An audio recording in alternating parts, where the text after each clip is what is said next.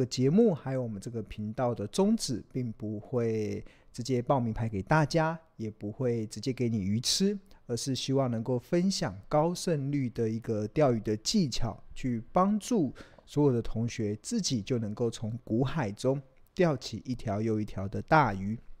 另外，透过我们不断的不厌其烦、苦口婆心，不断在倡导价值投资的这样子的一个呃操作的一个策略，去帮助大家在资讯混淆的一个时代中，能够明辨资讯的真伪，而不至于陷入到看涨说涨、看跌说跌这样子的困境。最后，每一个人都能够成为卧虎藏龙的投资高手。OK，好。那过去这一个礼拜大家都还好吗？啊，真的，呃，台股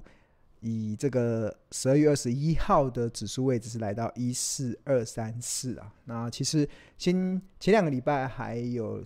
万五的一个指数位接，然后这一两个礼拜似乎行情又稍微震荡了一下。那我觉得最近的这个行情啊，其实好像感觉好像在。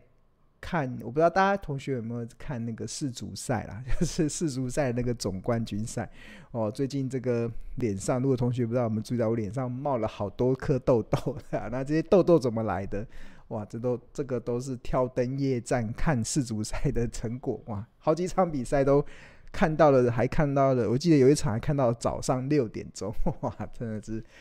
那个几几看了几场下来之后，哇，那个。马上就反应了一堆痘痘出来了，真的，最近要稍微调整一下，把时差再把它调整回来。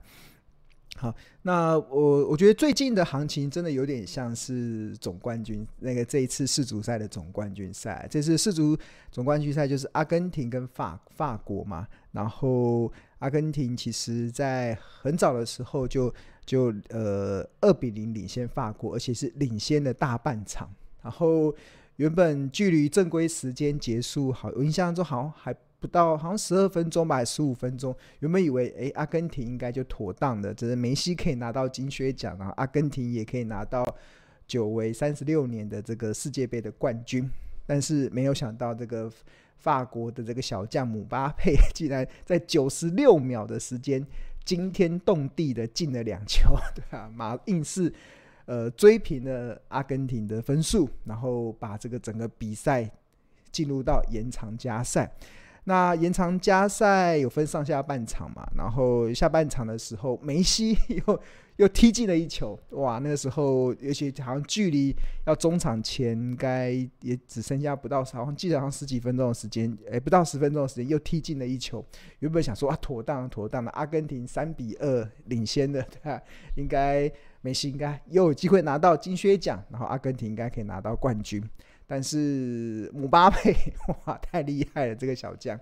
又给他追平了，又踢进了，又追平了，然后硬是比到三比三，然后呃，最后进入到 PK 大战嘛，对吧？啊，最后结果大家都知道。那我觉得最近的行情其实有那种感觉啦，就是。呃，如果你身为阿根廷的球球球迷，或者是法国的球迷啊，不管，那其实你会很在那个整个整场的过程中，你是很期待，但是你期待的过程中，最后却又被浇了一桶冷水下来，对吧？啊，不止浇一桶，他最后浇了两桶冷水，那马上就有这种呃，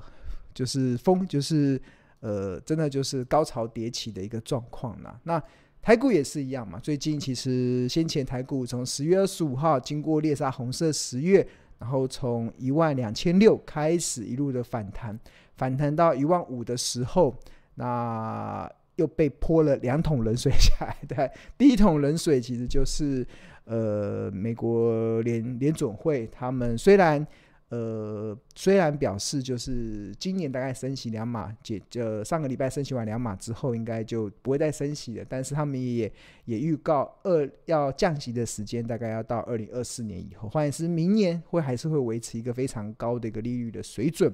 那第二桶水当然就是日本的央行嘛，日本的央行突然改变了他们极度宽松的货币政策，因为全世界日本是全球第三大的经济体。那他们也是唯一到目前为止还在还在守着这个宽松货币政策的一个央行。那这个这个礼拜就。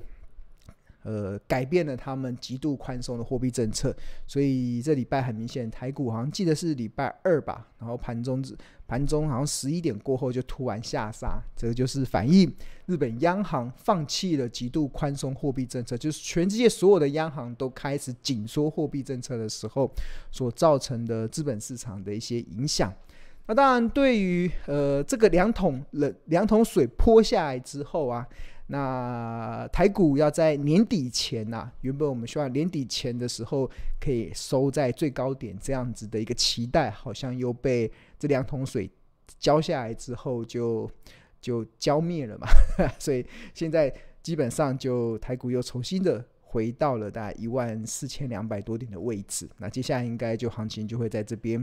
呃，比较好一点的就在这边休息整理。那应该就比较难去去看这个。呃，市场会出现一个比较大的一个激情的演出。那当然，对于日本这个央行啊，其实他们的这个呃改变这个极度宽松的货币政策啦，那我自己的判断是觉得那个那个的影响，其实就好比是这个呃五级的地震一样。他说地震有分为一级、两级、三级嘛，那五级其实基本上已经算是强震的规模了。那强震的规模会来的时候，会让人会有一点。呃，心惊胆胆战，然后有些物品，如果你没有把它固定好，它很多都会掉落在地上。那是五级地震、五级强震来的时候会带来的一些冲击。那当然，日本央行改变了他们的呃极度宽松的货币政策，对金融市场而言，它确实造成了五级地震的影响。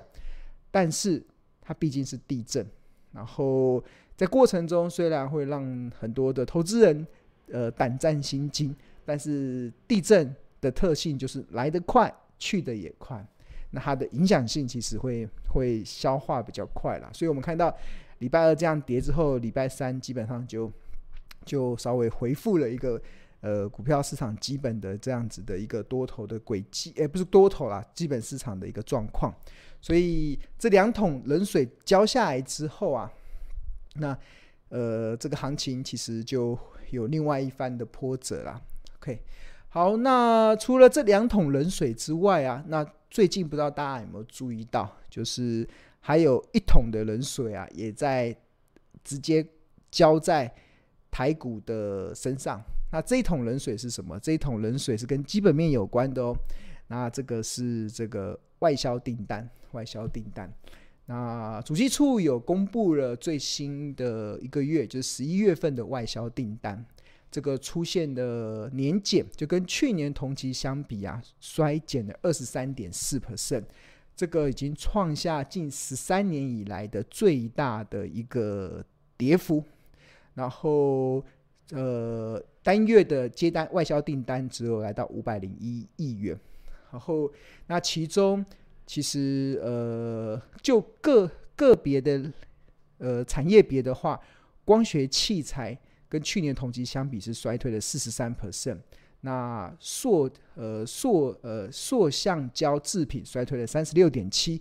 金属基本金属衰退了三十五点三 percent，然后资讯通信衰退了三十点五，化学品衰退了二十八点九，那机械衰退了十七 percent。那电子产品也衰退了十五点二 percent，所以换言之，几乎所有的类别的外销订单在十一月份都出现了很大的一个下滑。那就整体来讲，我们可以形容它叫雪崩式的一个下跌啦。那十一月份的外销订单的总金额也掉到只剩下五百零一亿元，跟去年十一月份的六百五十五亿元相比，其实是衰退的幅度是相当的大。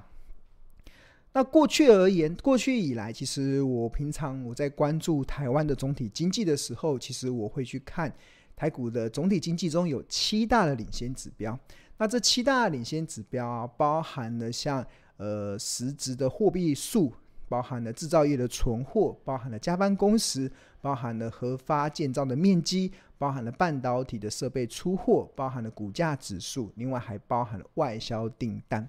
那就过去的历史经验来讲，其实外销订单啊，其实跟台股的加权指数其实是具有高度的正相关哦。那这个是一个很好理解的一个状况啊，这是就是呃所谓的订单，它其实是还没有反映在营收跟获利的表现上，就是公司要先有订单，然后接下来才会有营收嘛，有了营收才有办法反映在获利的表现上。那自然如果有营收成长好，获利成长好，那股价的表现就不会太寂寞。那当然，如果外销订单开始出现了雪崩式的下滑的时候，那当然就会预期，可能接下来三到六个月，接下来的这个厂商的订单减少了，那自然而然营收就会下降，营收下降，获利就会下降，获利下降，其实就会造成对股价压抑的这样子的一个效果。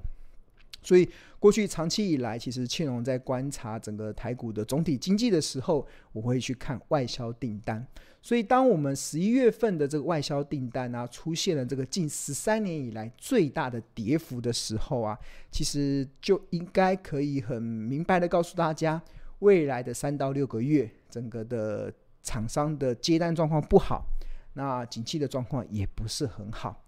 那其实外销订单的衰落啊，其实也也呼应了啦，呼应了其实。呃，在 在前阵子，其实我们呃国内的一个杂志，就《天下杂志》，有针对两千位的中小嗯两千位的企业的 CEO 去做一个对未来一年的景气的一个看法的一个调查报告。那最新所公布的这个呃报告啊，这已经创下史上最悲观的一个内容。然后，甚至在两千名的这个受访的这个 CEO 的报告中，其实有高达八十七 percent 的 CEO 其实是对二零二三年的全球景气是表示不乐观。这个红色的是不乐观，然后灰色的代表乐观。你看，在二零二一年的时候，这个乐观的还比这个不乐观还要高很多。但是到了今年，尤其在下半年，就在十一月份。的时候的一个统计的数字，这个不乐观是快速的上升，那乐观是快速的下降，而这个快速上升这个数，这个的水准其实已经创下史上最悲观。那这份报告是从两千零九年以来开始统计了，所以他没有统计两千零九年以前的一些呃的一些这些 CEO 对于景气的看法。但是从这份的报告其实也显示，其实这些 CEO 对未来一年景气的悲观，其实刚好也呼应了，呼应了我刚才前面所讲的这个外销订单，十一月份出现了雪崩式的一个下滑，那十二月份应该看起来也会出现雪崩式的下滑，那今年整年度的外销订单的年增率应该会出现负成长。这个就过去的经验来讲，其实都是比较呃，对于景气的未来，只是相对比较负面的一个利空的讯息。好，那听完了这个之后啊，不知道同学有没有有没有觉得有点开始呃害怕了？那我们首先先来跟大家看啊，这些这些 CEO 啊，他们到底认为？他们觉得接下来的影响，就二零二三未来的一年嘛，就影响为什么会让他们对未来一年的景气是相对的较悲观呢？其实主要有来自于这个五大因素。第一个，其最大的因素还是来自于他们看到了全球景气复苏是不如预期的，那这也直接反映在他们的外销订单的一个变化上。那第二个。其实他们认为这个政治的风险目前还是蛮高的，就是不管是台湾的政治风险，或者是全球的政治风险，都还是偏高的。那另外，中美贸易战这个其实也是影响二零二三年的一个非常负面的一个因素。那除此之外，这个全球的通膨高涨，造成了物价上涨，造成了消费者的可支配所得的下降，这个也是影响的因素。那除此之外，还有中国经济成长放缓。这个其实都是像目前为什么 CEO 对于这些这么多的 CEO 对于未来一年的景气这么悲观的一个很大的理由。好，那看到了这样子的一个悲观的一个看法嘛，然后我不知道，身为聪明的投资人，身为价值投资的这样子的信奉者的投资人而言，我们要怎么去因应接下来我们看到未来的景，就像我这这。这两三周的这个直播中，我不断的告诉大家，就是呃，我认为二零二三年的景气是没有乐观的权利，但是我还是认为股市场股市啊也没有悲观的理由啊。当然有一些论点啊，但是我觉得我想要从一些过去的经验来分享给大家，也给大家重新的去思考。那讲到了对景气的悲观啊，其实我印象很深刻啊。其实最近一次对于景气，就是像外销订单出现这么大的一个下滑的时间点。我印象中应该是在二零一九年，二零一九年的时候，那当时其实大家目前所看到的这个画面是这个《投资家日报》的这个画面，那这个是二零一九年的六月十四号，这是两两年多前的两三两三年前的日报内容哦。那在二零一九年的时候，那这个在在这一天，二零一九年六月十四号这个这天的日报中啊，我特别有引用的。呃，鸿海当时的董事长郭台铭，其实他在六月二号的时候接受媒体采访时啊，语出惊人的表示，他认为说世界经济将会在数月甚至数周内产生急剧的变化。那这个急剧的变化，它会创造出比金融海啸更大的海啸即将要来袭。那他进一步的说明，其实他发现最近在二零一九年的六月，他那时候就发现很多的中小企业，尤其是模具的厂商，都反映拿不到订单。那这次可能会发生比金融海啸还要大的问题，而且会在短时间内冲击国内的消费，进而造成经济的崩溃。这在二零一九年六月十四号的这个的内容。我觉得有没有很像现在的 很多厂商的反应？就是很多厂商他们也看到很多的订单突然都消失了，然后都接不到订单。你看我们的外销订单，十一月份出现了雪崩式的下滑，十二月份应该预估也会出现雪崩式的下滑，那订单就不见了嘛。在这个订单不见的情况之下，好像会冲击到国内的经济。中经济可能会出现崩溃，或者是会冲击国内的一些消费的一些状况。所以，那郭台铭讲话其实很有分量，是因为郭台铭他们他所属他的这个红海是全世界最大的组装代工厂，所以他可以很第一时间的感受到，诶，消费市场的一个。呃，变化，所以他可以很直接的感受到他的订单的增减变化，所以他在二零一九年的时候提出这样子的一个看法的时候，确实引起了很大的震震撼呐、啊，因为大家觉得哇，好像好像这个呃经济将出现很大的挑战。那当时郭台铭甚至形容会比两千零八年的金融海啸更大的海啸即将来临。OK，好，那呃。后续我们追踪呢、其实那时候市场会担忧，是因为我们看到当时啊，这张图是台湾加权指数二零一九年到二零二二年的走势图。因为二零一九年的时候啊，当时的台股啊，从九三一九开始一路的攻上了万点，然后有稍微在过程中有稍微回档修正，然后在六月初的时在六月的时候，就在二零一九年的六月份的时候，台股回到了一万零五百二十四点，啊，重新的站回在万点之上。然后，但是在六月十四号这一天，鸿海的董事长郭台铭他就语出惊人的表示，会有比金融海啸更大的海啸即将要冲击台湾的经济。那最后的结果是如何？如果我们从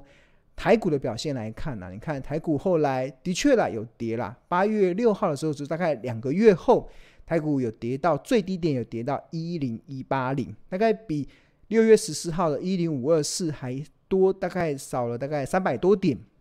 再再扣了一些除息蒸发的点数，但是修正完之后，修正大概两三百点之后，台股就一路的从一零一八零一路的上涨到一万两千一百九十七，然后这个就是在二零二哦，这是哦这边这个图是二零一九年到二零二二零年的走势，这不是二零二二，是二零二零年。然后二零二二零年之后就新冠疫情嘛，所以台股有曾经跌到八五二三，但是到二零二零年的时候，这是二零二零年是一二一九七，所以换言之，经过了两百两百多点两三百点的修正之后，台股又涨了两千点上去，对吧？那这个郭台铭所形容的比金融海啸还要大的海啸即将来临。确实啊，在当年度有反映在很多厂商的订单的消失上，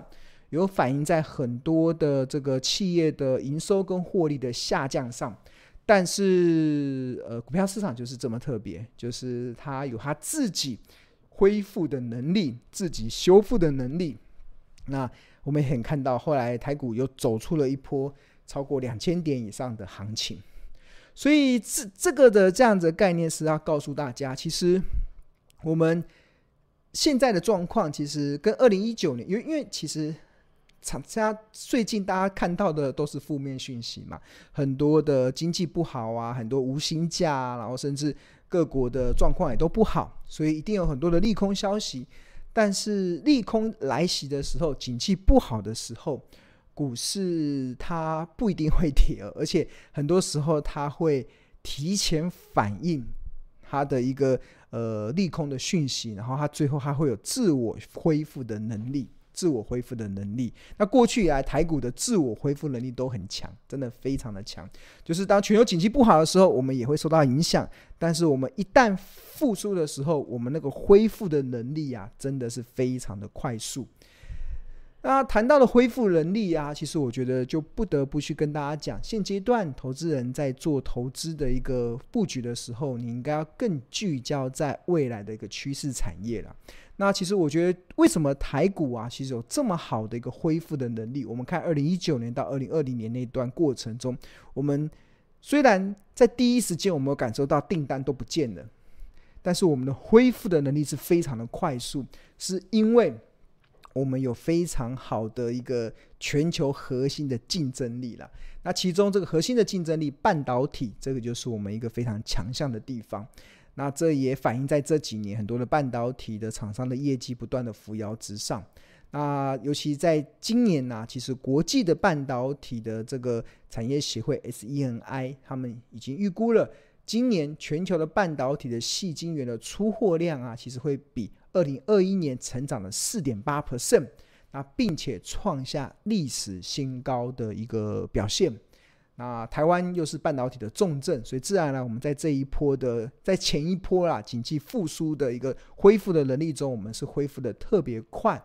那当然，S E N I 这个国际半导体产业协会，它也不讳言的表示，就是二零二三年啊，整个全球的半导体产业，这个即使是整个成长。长线的成长趋势非常明显的半导体产业啊，到二零二三年啊，他们不止成长将会放缓，甚至还会出现衰退。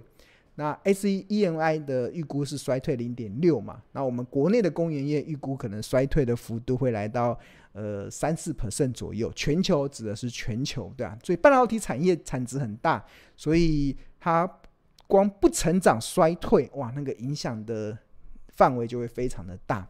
但是大家有没有注意到啊？即使二零二三年在明年的时候，全球的半导体的产业它可能会出现衰退的内容，但是啊，我们台湾的半导体产值啊，还是会逆势的成长。那二零二三年不仅可以挑战五兆台币，年产年增长率也可以来到六点一帕，这是一个非常强劲的成长哦，就是。呃，全球明年二零二三年的半导体会衰退，但是台湾非但不衰退，我们还会逆势的成长六趴以上。这个其实就是台湾的呃厂商的恢复的能力，对啊，其实会比这个在甚至抗这种不景气的能力有更强大的一个一个条件啊。那那只要过了二零二三年之后。其实，如果你放眼二零二四，甚至放眼二零二五啊，其实你就会充满非常大的期待，因为同样的一份报告，这个国际半导体产业协会 S E N I 他们的预估，其实到了二零二四年啊，在资料中心、在汽车以及工业应用对半导体强劲需求的驱动力下，整个全球的半导体的产值将会。跳增六点五帕，哎，这个产值已经很大，能成长六点五帕已经很吓人了。而且到二零二五年的时候，持续在成长六帕。你看到今年成长四点八帕就已经创了历史新高。那明年可能会稍微衰退，但是过了明年之后，二零二四年全球的半导体产值会成长六点五帕，二零二二零二零二四年会成长六点五趴，二零二五年又再成长六趴。那如果全球能够成长六点五趴，能够成长六趴，那台湾的成长的幅度基本上都应该是两位数起跳的。所以这个就是台台湾的企业在全球目前的一个非常明显的一个优势啦，就是我们半导体会让整个全台股的恢复能力是非常的快速。那我们不能否，我们不能否认，接下来经济有非常多的挑战，但是挑战过后，我们厂商的恢复能力，我们的韧性是很强的。就像二零一九年的时候，郭台铭那个时候突然觉得景气会衰退得很快，但是我们我们自己台湾厂商恢复的速度是非常的快速。所以在这样的情况之下，其实我觉得这也就支持我先前不断跟大家讲，就是虽然景气没有乐观的权利。但是股市其实也没有太过悲观的一些理由啦。好，那谈到半导体产业啊，如果你能认同台湾的半导体产业它的恢复能力很强，你能认同未来全球不管是资料中心，不管是汽车或者是工业应用，对半导体的需求一定会越来越强劲的话，那其实庆荣就跟大家推荐，我们在十二月份的时候，其实有跟 Smart 来。合出合合合力推出了所谓的半导体设备产业报，那我有我们看到了，二零二四年全球将新建超过六十二座的半导体的晶圆厂，那这个会带动整个产值持续的走升，所以这个半导体产业的半导体设备的产业报内容非常的丰富，它包含了四部的视讯的课程，包含了超过一百页的企业营运的报告。当然也包括了独家的产业分析的一些指南，去帮助大家去了解这个可以让台股恢复能力快的这个核心的产业，它未来到底有哪些成长的气息？那有一些哪一些值得留意的公司，可以让大家去在即使面对不景气的时候，依然能够创造出一个好的富贵稳中求的一个绩效表现。好，那如果你对于订购这个半导体，设备产业报有兴趣的话，那记得哦，在十二月三十一号以前，这个都是早鸟价的优惠。过了十二月三十一号，明年一月一号就会开始涨价。那我们将目前的价格都非常的优惠。那呃，如果你是单独订阅半导半导体设备产业报的，呃，原价是六千六，那十二月三十一号以前订早鸟价是五千四，可以现省一千两百元。啊，庆隆更推荐的是，除了办了好几设备产业报之外，再加订六十份的投资家日报，它的原价是九千六，那早十二月三十一号早鸟优惠价以前是六千块，可以现省三千六百块。那当然，如果你是我们投资家日报的订户，我们也有专属的这个优惠价格是三千六，那这个就私讯我们的小编，会有专属的一个订购的链接。好了，如果你对于订购有兴趣的话，你可以扫描这个 QR code 进入到订购的。连接，然后或者是在上班时间拨打订购专线零二二五一零八八八八，那我们会有我们的这个呃亲切的客服去协助大家来办理这个订购的事宜。